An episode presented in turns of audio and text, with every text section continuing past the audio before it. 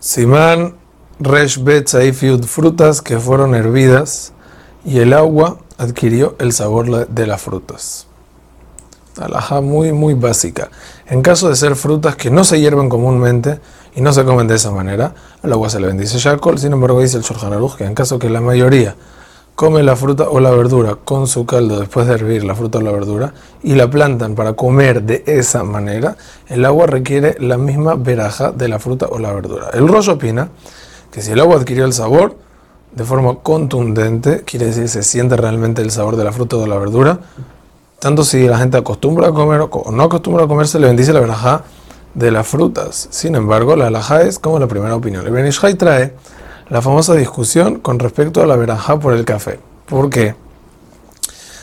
Porque el café es plantado para tostarlo, secarlo y cocinarlo con agua caliente, con agua hirviendo.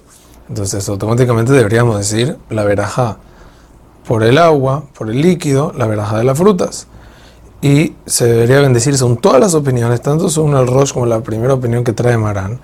Deberíamos decir a Etz por el café y concluye que ya que se acostumbró que se bendice Shakol, se bendice Shakol. El Rabbi Yosef trae que una persona que se confundió y bendijo a Etz, salió de Jehová y no bendice Shakol. Así mismo la ley con respecto a una sopa de verduras, que al líquido se le bendice Shakol, a filo que tenga el sabor, a menos que sea muy espeso, que ahí se le bendice a Adama o a esta citra del Kafahaim. Y esto está asociado con la laja que vimos anteriormente sobre fruta pisada, que al final solo cuando se siente la consistencia de la fruta por el líquido se dice la baraja de la fruta para la alajá, y si no, no, afilo que hay otras opiniones.